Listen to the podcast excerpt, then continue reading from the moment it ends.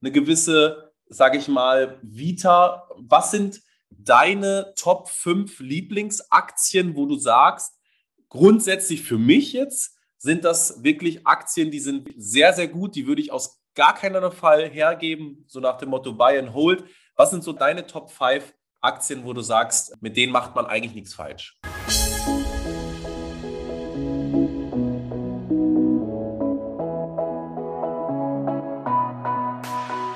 Imagine, lebe deine Vorstellungskraft. Dein Podcast für mehr mentale Power mit Lukas Claudius Barth. Erstmal herzlich willkommen zu dem Podcast Imagine, lebe deine Vorstellungskraft. Wir sind heute mit der Lisa Osada im Gespräch und äh, die Lisa hat schon viele Erfahrungen an der Börse gesammelt und auch in verschiedenen anderen Lebensbereichen. Deswegen bin ich heute gespannt, mich mit ihr mal auszutauschen. Lisa, grüß dich erstmal. Ja, hi, vielen Dank für die Einladung. Sehr gerne. Und jetzt können ja die Zuhörer noch nicht ganz erkennen, woher die Lisa kommt und was die Lisa macht. Und ähm, ich denke, das hilft am Anfang, besonders wenn du uns mal ein paar Impulse gibst, äh, wie so ein bisschen deine Vita ist, warum du zu dem Thema Investment auch gekommen bist. Und äh, deswegen würde ich dir gerne erstmal das Wort übertragen, dass du so die Zuhörer ein bisschen mal abholen darfst. Ja, sehr gerne. Also ich heiße Lisa, bin 30 Jahre alt und arbeite voll oder Vollzeit als Fachinformatikerin und habe so seit, ja, jetzt schon seit zehn Jahren auch die Börse für mich entdeckt. Und das Ganze hat auch so angefangen in meiner Berufsausbildung, weil ich die in einem börsennotierten Unternehmen gemacht habe. Und mhm. ja, da gab es relativ am Anfang schon die Möglichkeit, Mitarbeiteraktien zu kaufen oder zu erwerben. Und das war dann mein Grund, dass ich mein Depot eröffnet habe, dann auch relativ schnell die erste Dividende bekommen habe und dann habe ich mich da immer weiter reingearbeitet in das Thema und bin bis heute dabei geblieben. Jetzt äh, kenne ich viele Personen, die sagen, mit das geilste Gefühl ist, wenn man passiv Geld bekommt. Äh, kannst du dich noch daran erinnern, ähm, ich weiß nicht, von welcher Aktie es war, wo du das erste Mal eine Dividende bekommen hast und was war das für ein Gefühl? Ja, das war tatsächlich auch die Dividende von dem Unternehmen, wo ich meine mhm. Ausbildung dann begonnen hatte. Also da war auch, ich glaube, zwei Monate nachdem ich angefangen habe, war die Hauptversammlung. Da war man auch als Azubi, äh, ich sag mal, hatte man einen kleinen Job zu tun oder zu erledigen mhm. und war da auch also involviert. Und das war für mich also eine komplett neue Welt, weil ich vorher noch nie was von einer Hauptversammlung oder von, von Aktien überhaupt gehört hatte. Und ja, dann nach dem Tag der Hauptversammlung gab es eben auch direkt die Dividende und das war dann super. Also das war mega, weil ich, wie gesagt, wie du schon sagst, einfach für fürs Nichtstun in Anführungszeichen da Geld bekommen habe. Und das ist auch bis heute so eine der größten Motivationen für mich, dass ich da weiter an dem Thema drangeblieben bin. Hm, jetzt hattest du ja schon eingangs gesagt, als wir uns eben unterhalten haben, das ist jetzt mittlerweile auf äh, stolze über 3000 Euro gewachsen. Ähm, was verfolgst du da gezielt? Also was ist so ein bisschen deine eigene Motivation, was du mit Aktien verfolgst? Mhm, also ich hatte da auch eine Zeit lang immer so den Spruch im Profil stehen, mehr Freiheit durch Aktien. Und das ist mhm. auch so grob, würde ich sagen, der Überbegriff von allem, was ich da tue. Also es ist so, dass mir das ein Gefühl von immer mehr Freiheit gibt und dieser Weg auch einfach unheimlich viel Spaß macht. Also das man stetig sieht, wenn man, wenn man stetig investiert und eben am Thema dranbleibt, dass es sich auszahlt. Und dieses langfristige, langfristige Denken hat sich dadurch auf jeden Fall auch ja jetzt schon bezahlt gemacht. Und ich bin da in der Zukunft sehr positiv gestimmt, dass das auch so weitergeht. Wenn du dir mal so einen Wunsch überlegen könntest, was ist denn eine Dividende, jährliche Dividende, wo du sagst, das ist so mein Ziel, da will ich hinkommen? Hm, ich glaube, da habe ich gar keine feste Zahl. Also ich glaube, es gibt so eine gewisse Summe, wo man es alle seine, wenn man alle seine Fixkosten, sage ich mal, decken kann durch sowas, durch so ein Einkommen und dann noch was über hat für, ja, für Urlaub oder für Sachen, die zur Freizeit gehören. Alles, was dann on top kommt, ist dann, glaube ich, ist dann nicht unbedingt so das Ziel, was ich jetzt habe. Also, dass ich sage, okay, ich muss jeden Monat 5.000, 6.000 Euro netto haben an Dividenden, um glücklich mhm. zu sein oder sowas. Das habe ich gar nicht. Also ich habe jetzt nicht so die feste Zahl im Kopf.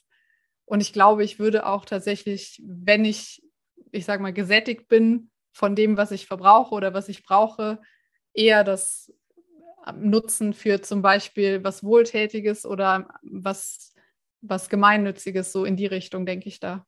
Mhm. Jetzt, ist, jetzt ist es ja so bei den Dividenden, wir kennen das alle, nehmen jetzt mal eine Apple-Aktie, ich weiß nicht, wo die mittlerweile liegt, 0,8 oder 1 Prozent. Wenn du jetzt eher so Richtung Ölaktien gehst, dann liegst du auch mal gerne so, eine Total SE, glaube ich, liegt mittlerweile bei 7, 8 Prozent.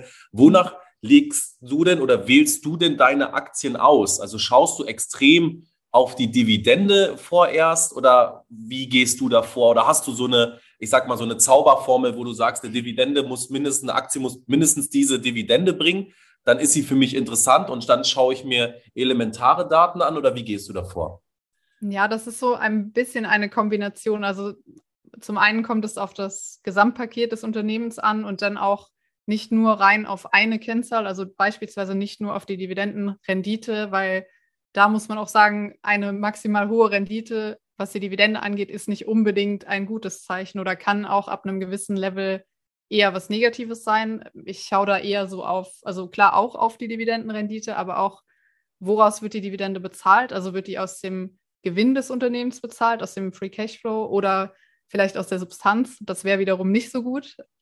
Und dann schaue ich mir auch an die, die historische Ausschüttung, also wie hat sich das über die letzten 10, 20, 25 Jahre entwickelt, dass die Dividende möglichst auch immer steigt. Also mhm. das Dividendenwachstum, sagt man dazu, oder die Kennzahl Dividendenwachstum ist dann wichtig. Und ja, es ist so ein, ich sag mal, es gibt verschiedene Kennzahlen, die mir da wichtig sind in dem Zusammenhang und die ich mir anschaue. Es ist aber auch so, dass ich nicht nur Dividendenaktien kaufe. Also ich habe auch andere Titel im Depot und mache da einfach so dieses gesamte Thema einfach sehr viel Spaß und mich damit zu befassen. Und der Hauptfokus ist aber eben doch das Dividenden investieren. Mhm. Was, was hältst du von der Aussage, wenn ein Unternehmen viel Dividende ausschüttet, dann haben sie keine Ideen mehr zum Wachsen? Hm, würde ich so nicht unterschreiben. Also ich sehe das auch so ein bisschen als den, ich sag mal, den Aktionären etwas zurückgeben. Also es ist natürlich so, dass ein Wachstumsunternehmen so viele in Anführungszeichen Baustellen hat, wo es erstmal selbst investieren muss, wo es selbst das Kapital komplett benötigt. Mhm. Aber es gibt auch so einen gewissen Punkt im, im Lebenszyklus des Unternehmens, wo sich das dann ändert, wo dann einfach ja, wo, wo es vielleicht nicht mehr sinnvoll ist, super viel zu reinvestieren, weil einfach das Geschäft so gut angelaufen ist oder so viel Gewinn überbleibt, dass eben das dann an die Aktionäre zurückgegeben werden kann. Ja, ja ich denke, bei vielen Aktien ist es mittlerweile auch schon so, die äh, Aktionäre sind es so gewohnt. Also wenn du jetzt bei einer Realty Income, die hast du ja auch zum Beispiel, mhm. wenn man den Leuten jetzt sagen würde, du, ich äh, zahle das jetzt nicht mehr monatlich aus, sondern alle zwölf Monate, äh, ich glaube, da würde man auch einfach einen großen Teil der Anhängerschaft da auch verlieren. Und ich glaube, da sind auch viele Unternehmen, dass die vielleicht ganz gerne mal überlegen würden, ja, ich würde das gern vielleicht ein bisschen anders strukturieren, aber die haben sich da schon, wie du richtig gesagt hast, so festgesetzt, dass mhm. sie einfach nur die Möglichkeit haben, mehr Umsatz zu generieren, um dann die Dividende zu steigern. Jetzt ist es aber trotzdem so, es ist natürlich jetzt ein interessantes Zeitalter. Viel ist meiner Meinung nach natürlich gerade mit dem Thema Elektro, Tesla etc. Das sind natürlich Aktien, die gehen gerade durch die Decke, Wasserstoff, Lithium. Das sind natürlich alles so Titel, wo man so sagt, okay, das sind so Highflyer, aber alles natürlich auch sehr modern. Bist du eher der Typ, ähm, der jetzt sagt, okay, ich springe auf so einen Zug auf und wenn ja, warum? Oder wenn nein, warum sollte man nicht auf so einen Zug aufspringen?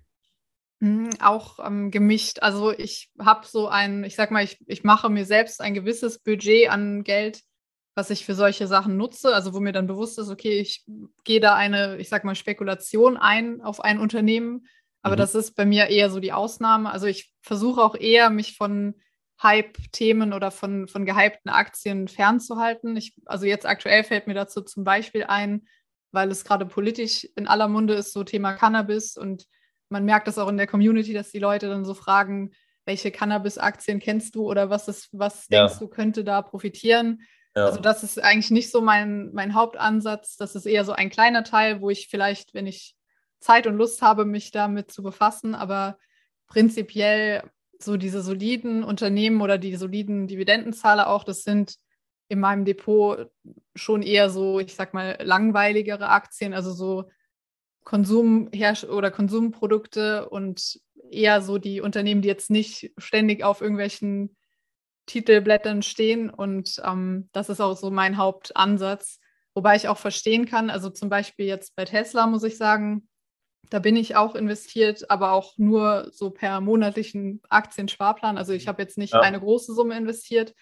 Mm, aber da ist es zum Beispiel so, dass ich auch schon mal eine Probefahrt hatte mit einem Tesla und da auch so ein bisschen das ah, okay. relativ, ja, ich sag mal, nahbarer finde als jetzt zum Beispiel Lithium-Aktien oder Lithium-Unternehmen, wo ich einfach überhaupt keinen Bezug zu habe, so dass ich da mir keine Aussage ja erlauben will, ob das jetzt klappt oder nicht klappt oder ob das profitabel sein wird irgendwann oder nicht. Also es muss irgendwie ein bisschen auch ein Thema sein, womit ich was anfangen kann, sage ich mal, oder wo ich mich reindenken kann vielleicht. Es, also es kommt komplett drauf an. Ich schließe jetzt nichts komplett kategorisch aus, aber ich bin auch kein Fan davon, jeden Hype mitzunehmen.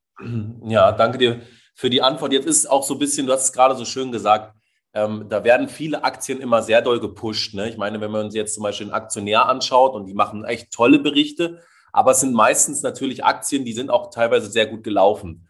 Und wenn ich jetzt zum Beispiel mal die Aktie BlackRock nenne, das ist zum Beispiel so eine Aktie, ähm, die profitiert ja extrem jetzt zum Beispiel auch von dem Geschäft von Indien, wenn die Bevölkerung wächst und wenn die Leute bereit sind, auch da mehr Geld zum Beispiel in ETFs zu investieren. Das sind so passive, ich sag jetzt mal, Großunternehmen, die einfach ein unglaubliches Volumen haben, mhm. über die wird aber überhaupt nicht berichtet oder ganz, ganz wenig immer.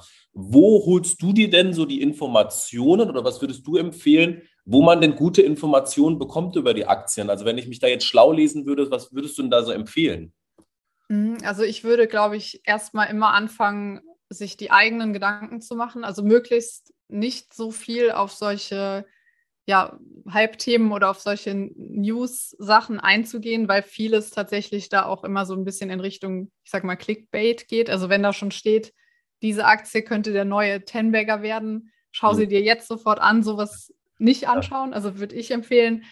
Und ich bin da ein, oder ich finde das gut, wenn man so Unternehmen oder über Unternehmen nachdenkt, die man potenziell kennt aus dem Alltag zum Beispiel. Beispielsweise, also aus, ich sag mal, aus meinem Alltag in Anführungszeichen wäre zum Beispiel auch die BlackRock-Aktie tatsächlich ein Unternehmen, habe ich auch im Depot und mhm. habe ich auch letztendlich mich für entschieden, weil das ganze System profitiert auch eben als Anbieter von den ETFs. iShares steht da im Hintergrund. Ja. Und die einfach so ein riesen Finanzunternehmen sind, was überall auf der Welt aktiv ist, auch mit Alibaba. Also es wird auch teilweise sehr negativ darüber berichtet, muss man sagen. Genau, ja. Ähm, aber generell würde ich immer sagen, dass man sich unbedingt eigene Gedanken macht und nicht was übernimmt von jemandem. Also man kann sich Inspiration holen, definitiv. Ich finde da auch teilweise YouTube zum Beispiel super. Es gibt ja diverse Kanäle, die das Thema Aktien richtig gut behandeln und auch so vermitteln, wie sie selbst eine Aktie analysieren oder ein Geschäftsmodell analysieren. Und da, das finde ich super, sowas zu nutzen, um dann ein eigenes, um eigene Gedanken zu entwickeln. Also ganz schwierig finde ich das Thema immer, wenn man blind eine Meinung übernimmt in dem Thema, weil letztendlich ist es ja das eigene Geld, was man investiert. Ja. dementsprechend sollte man da auch die volle Verantwortung übernehmen und sich die eigenen Gedanken eben dazu machen. Ja, absolut. Ne? Das ist immer so das Thema und nachher ist immer der andere schuld. Ne? Mhm. Das Schöne, wenn das Geld weg ist. Ähm, lass uns mal so ein bisschen äh, von den Aktien ein bisschen weggehen, weil was ich zum Beispiel total interessant finde, du hattest ja erzählt, jetzt im Lockdown hast du eigentlich mit deinem Instagram-Profil erst angefangen, hast da jetzt mittlerweile über 44.000 Follower. Ähm, und für mich ist so ein bisschen der Aspekt, wieso hast du das ganze Thema aufgebaut? Was willst du da so vermitteln? Was ist dir denn da wichtig? Ja, hm, also der ursprüngliche Grund, warum ich mit dem Kanal dann letztendlich angefangen habe, ähm, war eigentlich, dass ich mit meinem privaten Account schon so zwei Jahre ungefähr solchen Accounts gefolgt bin und dann einfach dachte, dass ich da auch was, ich sag mal, beitragen kann zu dem Thema. Also, dass ich einfach so zeigen möchte, dass Aktien einfach was, was, in, was ganz Normales sind und es nicht an der Börse nur um Zockerei geht, sondern man das Ganze auch langfristig sehen kann und dass man eben auch so in, ja, im ganz normalen Leben alles mit Börse, Wirtschaft, Aktien verknüpfen kann.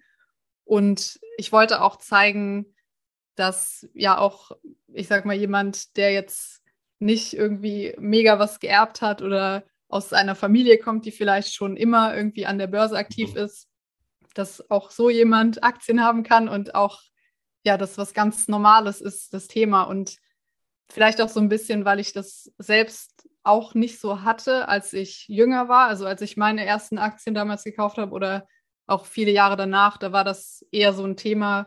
Ich habe da auch nicht drüber geredet mit Leuten, also mit Freunden oder so. Das hat auch nie jemanden interessiert. Und mh, hm, ja, ich möchte da im Prinzip mitbewirken, dass das sich ein bisschen ändert und dass das Thema einfach ein bisschen ähm, ja, alltagstauglicher wird. Vielleicht so mit Blick auf die USA zum Beispiel, da ist es, glaube ich, komplett normal, dass fast jeder ein Depot hat, dass jeder in Aktien investiert.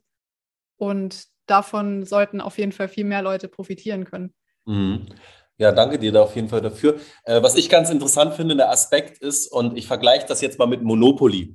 Mhm. Ähm, da habe ich letztens mit einem Kumpel drüber gesprochen und ich finde den äh, Vergleich so genial. Bei Monopoly zieht jeder um Runde für Runde und probiert sein Geld sofort zu investieren. Also du kriegst ja über Los, du kriegst Geld und das Erste, was du machst, ist investieren. Und wenn du investierst hast, dann kriegst du deine Miete.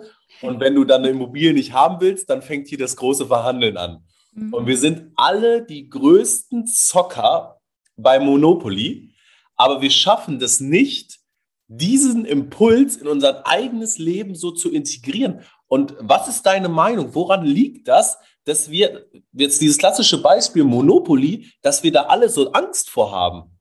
Hm, ich glaube, das ist tatsächlich bei vielen so dieses historisch gewachsene Angst. Also ein, man, es gibt nicht ohne Grund den Begriff German Angst, ähm, auch in Bezug mit Aktien. Und äh, ja, vielleicht auch, weil es diese Telekom-Volksaktien-Aktion früher mal gab oder diese mhm.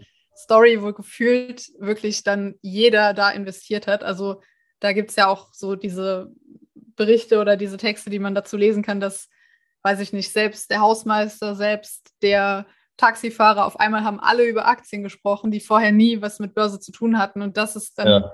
eben auch ja, für viele schlecht ausgegangen am Ende, weil das einfach so massiv überall in den Medien und überall gehypt wurde, dass es eine richtige Blase sich entwickelt hat und komplett ja, negativ ausgegangen ist. Und mein Eindruck ist da, dass viele halt das so ein bisschen immer noch denken. Also, dass viele einfach denken, das ist eher so wie Glücksspiel oder das, mhm. da muss man mega viel Zeit investieren, da muss man mega gebildet sein, um das überhaupt verstehen zu können. Und so ist es aber nicht. Also es ist im Prinzip relativ einfach, das zu verstehen, würde ich sagen. Und es ist auch was, was jeder machen kann oder wo jeder von profitieren kann, gerade wenn man jetzt vielleicht nicht in Richtung Einzelaktien schaut, sondern eher in ETF-Produkte, also wo man wirklich ganz viele Aktien auf einmal hat, ja. in die man investiert, wo man das, das Einzelrisiko deutlich reduzieren kann. Mhm. Und ähm, ja, ich glaube, es ist einfach bei vielen, der, der Hauptpunkt ist wahrscheinlich wirklich die Angst und vielleicht auch dieses, ja, ich sag mal, in Anführungszeichen die Faulheit oder dieses sich nicht damit beschäftigen wollen und mhm. dann eher andere Sachen vorschieben. Mhm. Ja, ich, ich, da hatte ich schon mal einen Podcast zu gemacht. Es gibt eine Statistik, dass mittlerweile, also in der Corona-Zeit, haben die Leute, glaube ich, zwischen vier und sechs Stunden am Tag Netflix geguckt. und vorher lag das irgendwie bei zwei noch was. Ne? Also mhm. es hat sich fast verdoppelt. Und da denke ich mir teilweise, nimm dir doch mal ein Buch ne? oder befasst dich mal mit den Themen, weil diese Ausrede, ich habe keine Zeit, also das ist, da bin ich natürlich ein ganz andere, habe ich eine ganz andere ähm, ja, Sichtweise von. Lass uns mhm. mal noch so ein bisschen kurz bei dem Thema Monopoly bleiben. Das bedeutet, ähm, würdest du denn sagen, prozentual, wie viel sollte ich denn irgendwo riskieren? Wie viel sollte ich denn eher sicher anlegen? Gibt es da irgendwie eine Norm, woran du dich auch hältst? Hm, ist super individuell. Also bei mir ist es tatsächlich so, dass ich im Prinzip alles an freiem Geld oder alles, was, was übrig ist, so investiere. Also ich habe da jetzt nicht die Regel irgendwie, dass ich ja vielleicht 50 Prozent investiere, 50 Prozent Tagesgeld oder sowas. Mhm. Aber das ist, also das muss man, glaube ich, für sich selbst rausfinden. Und in dem Zusammenhang bin ich auch ein Fan davon, also wenn man jetzt ganz neu startet mit dem Thema, dass man vielleicht wirklich das macht über einen monatlichen Sparplan zum Beispiel. Also wenn man sein Gehalt bekommt zum ersten oder vielleicht zum 30., wie auch immer, dass man dann sich überlegt, okay, wie viel Geld habe ich eigentlich generell so übrig oder wie viel könnte ich übrig haben.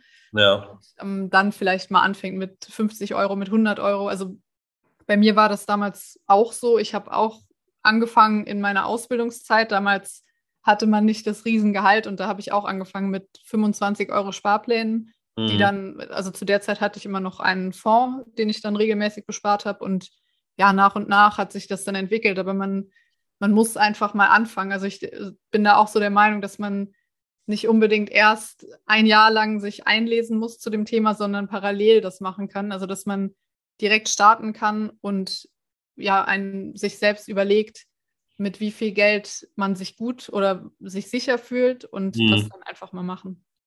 Ja, ich glaube, das Thema ist auch am Anfang, sich erstmal hinzusetzen und zu sagen, was kann ich denn für eine Sparrate im Endeffekt organisieren ne? und was mhm. sind halt Impulse.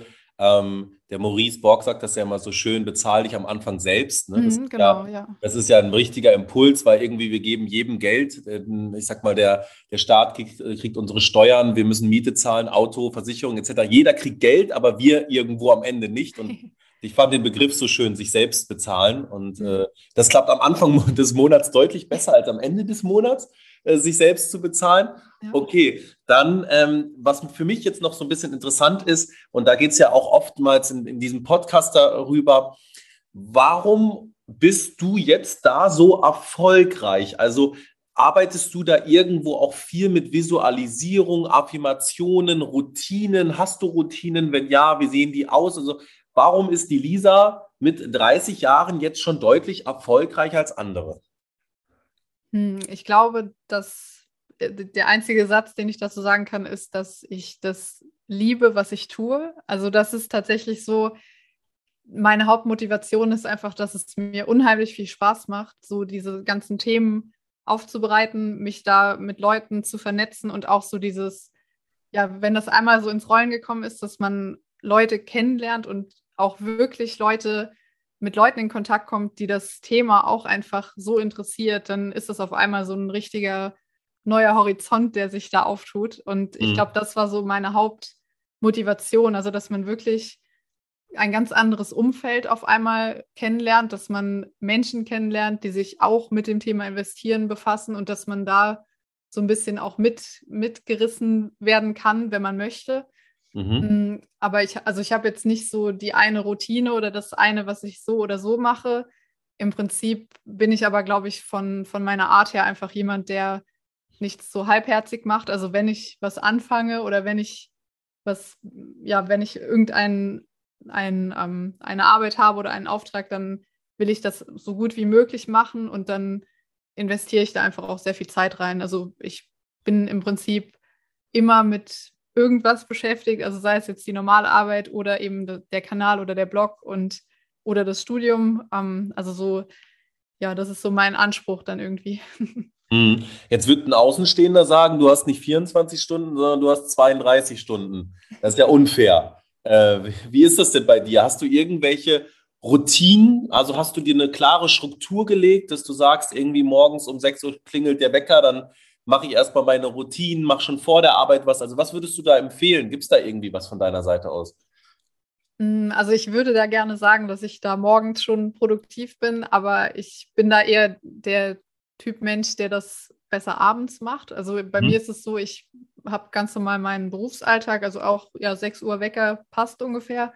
Und dann bin ich meistens so 16, 30, 17 Uhr zu Hause und dann ist fest verankert definitiv, dass ich erstmal Sport mache. Also das muss jetzt auch nicht unbedingt sein, dass ich da ins Fitnessstudio fahre. Also das hat sich auch ein bisschen geändert durch die ganze Pandemie und so weiter, dass mhm. man, ja, ich sag mal, Alternativen entdeckt hat. Also dass ich zum Beispiel auch einfach eine Stunde spazieren bin, einfach ein bisschen bewegen.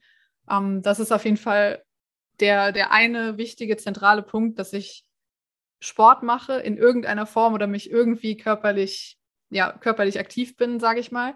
Mhm. Mm, und danach kommt dann einfach so quasi der Zweitjob oder das Studium. Also ich habe dann eher so, ja, ich sag mal, drei Tage die Woche, wo ich den Fokus auf das Studium lege, nach der Arbeit, nach dem Sport. Und die andere Zeit wird dann in Aktiengramm investiert. Und am Wochenende ist im Prinzip auch, dass ich Priorität Nummer eins ist der Sport. Also ich war jetzt auch gerade beim Sport. Das ist am Wochenende ja. schon fast wie eine Belohnung für mich, dass ich so sage, okay, ich kann ausschlafen und gehe dann erstmal zwei Stunden trainieren, richtig Krafttraining machen.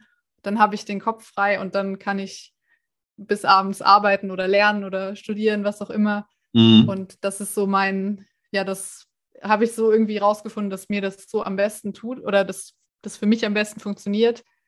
Mm, und ich glaube, das Wichtigste ist tatsächlich einfach neben dieser ganzen Kopfarbeit, die man so den ganzen Tag über macht, dass man auch diese körperliche Komponente einbaut.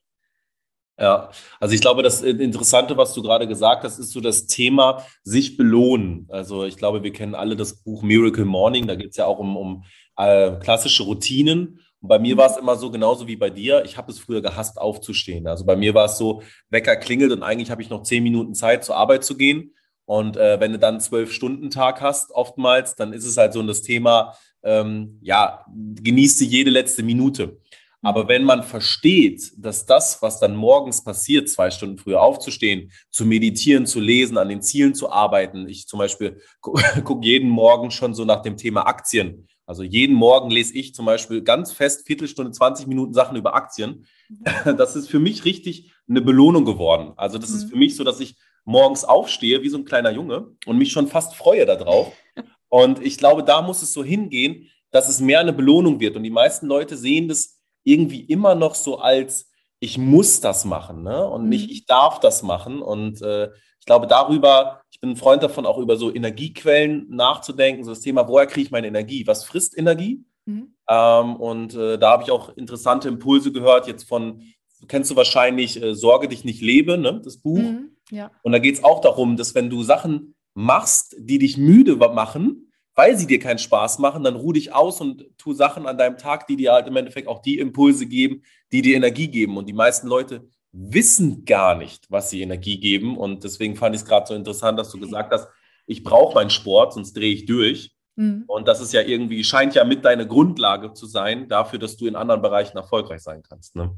Ja, kann man so sagen. Das ist aber auch, also ich habe das bei mir auch gemerkt, so die letzten, gerade die letzten zwei oder drei Jahre, dass ich da immer mehr in die Richtung komme, mein Leben so zu gestalten, dass es für mich passt. Also ich habe zum Beispiel früher immer nicht so verstanden, dass ich zum Beispiel jetzt nicht so der, der Typ dafür bin, auf Partys zu gehen oder viel unter großen Menschenmengen ja. zu sein, weil mich das ja. einfach, ja, wie du schon sagst vorhin, weil mich sowas eher auslaugt oder mich eher müde macht und ich mhm. bin dann eher, ja, eher das Gegenteil, dass ich eher gut alleine arbeiten kann und gut konzentriert bin, wenn ich komplette Ruhe habe so und ja, das muss, muss jeder rausfinden. Es gibt ja auch das genaue Gegenteil, dass es Leute gibt, die, die würden eingehen, wenn sie so, sage ich mal, nur alleine arbeiten oder nur ihr eigenes Ding machen und die brauchen den Austausch und so dieses Teamgefühl und ja, ja das, das ist super wichtig, dass man das rausfindet.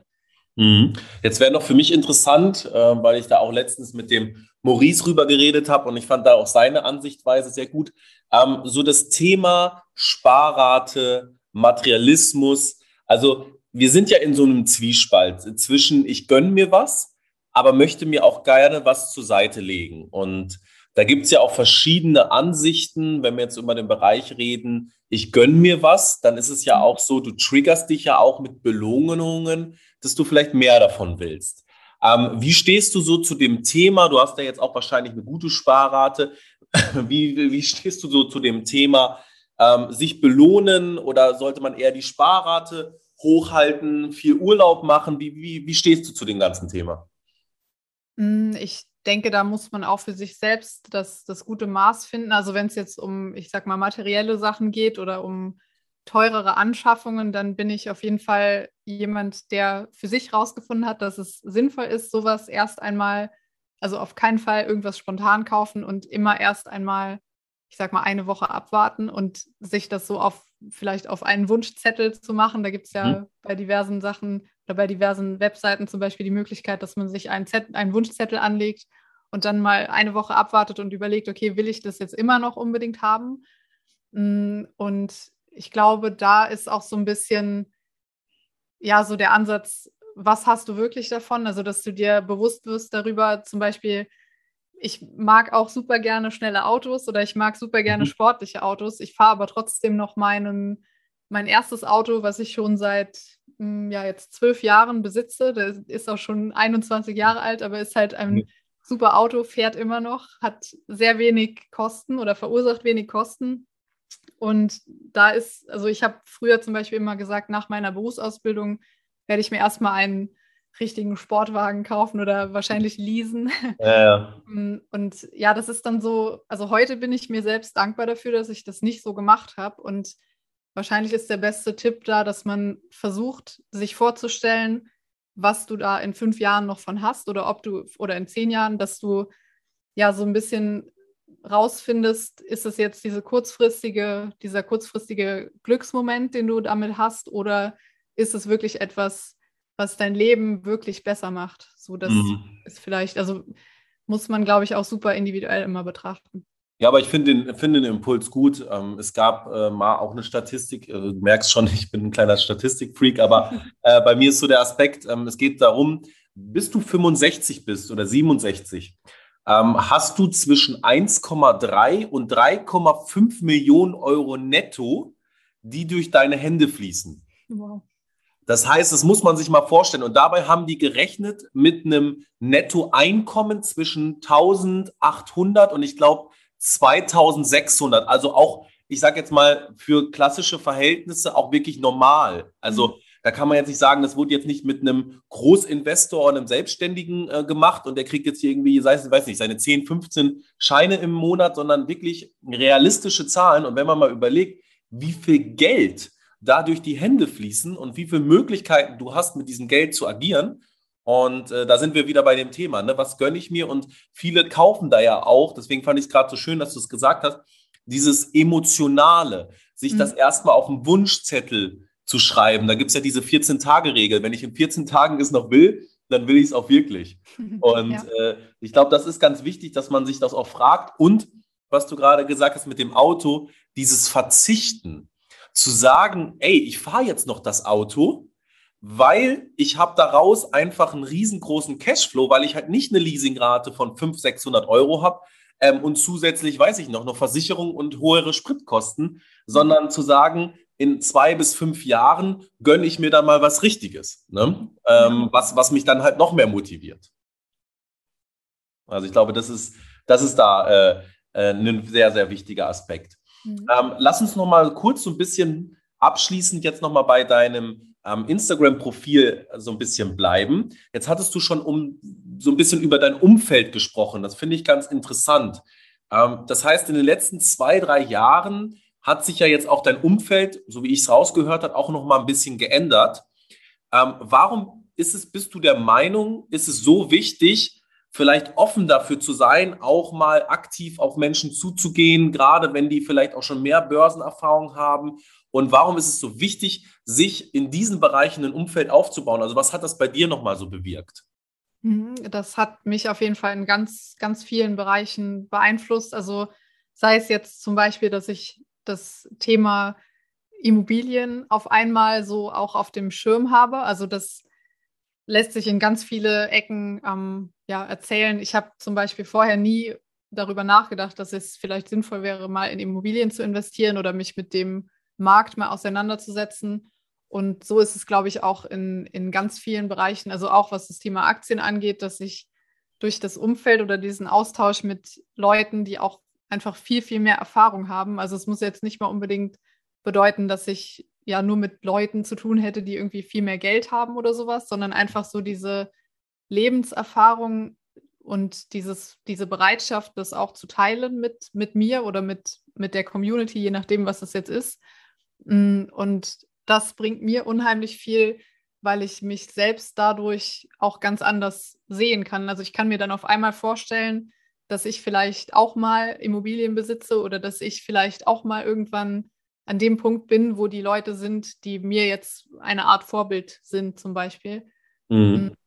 Und ja, das ist so ein bisschen, ja, auf einmal ein ganz anderer Horizont, weil man viel mehr sich vorstellen kann, dadurch, dass man sieht, was alles möglich ist. Also Beispiel auch bei Maurice zum Beispiel, wie alleine diese ganzen Buchinhalte, die er teilt, wenn man sich ja. die mal durchliest, liest, dann, dann kommt man automatisch auch selbst auf so viel andere neue Gedanken. Das ist einfach super wertvoll und ja, das macht auch einfach sehr viel Spaß.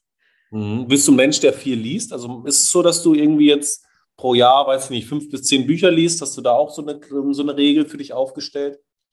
Mhm, auch keine feste. Also ich bin generell jetzt kein Fan davon, mir ein, eine konkrete Zahl zu setzen. Das ist auch jetzt, wenn ich sage, okay, beim Vermögen zum Beispiel, dass ich jetzt nicht eine Zahl habe, die ich erreichen will, das ist irgendwie nicht so mein Fall. Mhm. Ähm, aber ich habe, also ich lese auf jeden Fall auch deutlich mehr jetzt, schon so die letzten zwei, drei Jahre und habe da auch, ja, das auch so ein bisschen nochmal neu für mich entdeckt. Also ich habe früher eigentlich oft eher so, ja, Romane oder sowas gelesen und jetzt ist es aber deutlich mehr so in die Richtung Biografien oder ja, Persönlichkeitsentwicklungsthemen so oder auch eben diese Finanzbücher und ja, das bringt einen auf jeden Fall menschlich und persönlich deutlich weiter. Hast du da für dich so eine Top 3, Top 5, wo du sagst, das sind so Must-Read-Bücher, wo du sagst, also die würde ich definitiv empfehlen, egal auf welcher Stufe ich mich befinde? Mm, ich hätte zwei, die mir jetzt direkt einfallen. Also das eine ist, das ist eher so ein bisschen auch, ja, vielleicht philosophisch. Das heißt, nur wer träumt, ist frei von E.W. Heine heißt der Autor. Das ist so ein bisschen, ja, im Prinzip geht es da um einen Gefängnisinsassen und den Wärter und so dieses Thema, was ist Freiheit? Also ist der Gefängnisinsasse frei, weil er in seiner Zelle sitzt und die tollsten Gedanken hat und die tollsten Träume und mhm. ja, sich visuell alles Mögliche vorstellt oder eben der, der Wärter, der sein in Anführungszeichen Hamsterradleben hat, der seine Familie hat, aber der im Prinzip nicht glücklich ist in dem Leben. Also es ist ein bisschen, es ist ein, cool, ich sag ja. mal, kontroverses Thema ein bisschen, aber ich fand das, also ich habe das an verschiedenen Stellen in meinem Leben oder an verschiedenen Zeitpunkten gelesen und finde es immer wieder, mhm. immer wieder gut irgendwie. Das ist, ist auch ein, dann, ja. ein ganz, ähm, also man liest es sehr schnell, das ist, hat nicht viele Seiten. Ähm, und das zweite oder das, was mir jetzt aktuell sehr, sehr viel geholfen hat, ist das Buch Still da geht es um, ja, so um das Thema introvertiert versus extrovertiert. Und so, das hat mir persönlich sehr viel geholfen in Richtung, was ich ja vorhin schon mal erwähnt habe, dass ich, dass mir bewusst wird, dass ich zum Beispiel eben nicht so dieses große Sozialleben brauche oder diese vielen Interaktionen brauche und mich sowas eher müde macht. Mhm. Und ähm, das, also das habe ich vorher einfach noch nie so gedacht oder ich habe noch nie den Gedanken gehabt, dass es da einen Zusammenhang geben kann und habe einfach sehr oft beim Lesen gedacht, wow, das hätte ich mal vor zehn Jahren gerne gelesen. So, das hätte mir vielleicht schon früher viel geholfen. Ja, ich glaube, viele Bücher, ähm, hab, ist, ist mir so ein bisschen aufgefallen, versteht man nach zwei, drei Jahren auch nochmal ganz anders. Mhm. Also ich habe ein, ein, Buch von Jack Canville, da geht es so ein bisschen darum, wo du heute stehst und wo du hin willst. Und das habe ich vor ein paar Jahren gelesen und das habe ich überhaupt nicht verstanden. Und heute lese ich dieses Buch und denke mir bei jeder Zeile, ja, also der hat total recht. Und das ist ganz interessant, was man da auch selbst für eine Entwicklung macht. Äh, hast du denn noch ein Buch im Bereich jetzt so Aktieninvestments, wo du sagst, das hat dir auch sehr weitergeholfen? Oder kommt dein Wissen da stärker, sage ich mal, über YouTube, Instagram, Artikel? Oder hast du da noch ein Buch, was du da empfehlen würdest? Mm, also bei mir war das eher so, dass ich da am, an meinen Anfängen zu der Zeit nichts gelesen habe oder sowas in die Richtung. Also ich habe da eher so, ich sag mal, Learning by Doing gemacht. Da gab es auch noch nicht ähm, Social-Media-Kanäle so zu dem Thema. Mm, aber so als Einsteigerbuch, also wenn man jetzt neu in dem Thema ist, gibt es ein sehr gutes Buch von René Isau, das heißt einfach nicht arm sterben. Und das ist so ein bisschen, also das ist wirklich für Anfänger geschrieben mhm. und ähm, ist sehr nahbar. Also man wird jetzt nicht mit 100 Fachbegriffen erstmal überladen, sondern er erzählt so ein bisschen seine Geschichte oder seinen Weg und das eben in Verknüpfung mit, warum es sinnvoll ist zu investieren. Das fand ich sehr gut. Also das, wobei ich natürlich sagen muss, ich habe das alles erst ähm, gelesen, als ich schon in dem Thema drin war. Also es ist, ich kann nicht so gut neutral beurteilen, wie es jetzt wäre, wenn ich noch nie was von dem Thema gehört hätte. Ja. Aber das ist auf jeden Fall ein Buch, was ich sehr gut fand zu dem Thema. Hm. Ja, interessant auf jeden Fall. Ich finde das ein ganz, ganz interessanter Vergleich mit dem Thema Freiheit, mit dem Wärter und dem Gefangenen. Das ist äh, ganz, ganz interessant, die Konstellation, weil man könnte ja auch sagen, der, der gefangen ist, der ist eigentlich der ist eigentlich gefangen, hat keine Zeit, aber der ist trotzdem frei in seinen Gedanken. Das ist ganz interessant. Mhm. Ähm, das passt auch ganz gut. Du hast gerade gesagt, Hamsterrad mit Monopoly. Ähm, empfindest du das so, dass in, in Deutschland ähm, wir in einem Hamsterrad äh, leben? Und was machst du denn vielleicht aktiv, um da rauszukommen, wenn du das so empfindest? Mm, nicht unbedingt. Also ich glaube, ich komme auf das Wort, weil das auch so ein bisschen ein, ein Buzzword ist, so die letzten Jahre. Es gibt ja auch, ich sag mal, Bücher mit diesem Titel schon. Ja. Ähm, also ich sehe das bei mir persönlich jetzt nicht so, dass ich mich in einem Hamsterrad befinde. Ähm, also ich mache auch meine Arbeit gerne. Also ich habe jetzt nicht morgens da irgendwie Bauchschmerzen hinzugehen oder sowas, aber ich glaube, es gibt schon viele Leute oder viele Fälle, die einfach, ja, ich sage mal, feststecken in einem Beruf oder in einer Tätigkeit, die sie nicht so richtig erfüllt. Wobei da auch immer die Frage ist, muss man ja, ist schwierig zu beantworten. Ähm, aber ich glaube, was da auch hilft oder was vielen Motivation geben kann, ist, wenn man noch was dazu macht, also zu seinem Job vielleicht noch, mhm. wie ich das jetzt zum Beispiel mache mit dem Aktiengramm-Kanal, dass man noch was anderes macht, was einem vielleicht auch was gibt oder auf einer anderen Ebene was geben kann. Zum Beispiel Menschen helfen oder Tieren helfen oder was auch immer. Hm, das ist, glaube ich, so, oder das kann, glaube ich, viel, viel verändern, weil man dadurch auch nochmal ganz andere Möglichkeiten vielleicht sieht. Ja, jetzt ähm, so ein bisschen die letzten zwei Fragen. Ähm, jetzt bist du natürlich aus dem Bereich Aktien. Die Frage muss ich einfach stellen, weil sie einfach offensichtlich ist. Ähm, wo siehst du denn trotzdem jetzt so für die kommenden Jahre, jetzt bin ich, stelle ich mir vor, ich habe vielleicht schon ein Depot oder fange neu an. Jetzt hast du so ein paar ETFs schon erwähnt. Ähm, jetzt mal gezielt, wie gesagt, das ist ja keine Anlageberatung, das sind reine äh, Empfehlungen und jeder überlegt natürlich immer selbst, setzt er das um oder nicht. Aber jetzt hast du ja schon eine, eine gewisse, sage ich mal, Vita. Was sind deine Top 5 Lieblingsaktien, wo du sagst, grundsätzlich für mich jetzt sind das wirklich Aktien, die sind wirklich sehr, sehr gut. Die würde ich aus gar keinen Fall hergeben, so nach dem Motto Buy and Hold. Was sind so deine Top 5 Aktien, wo du sagst, ähm, mit denen macht man eigentlich nichts falsch?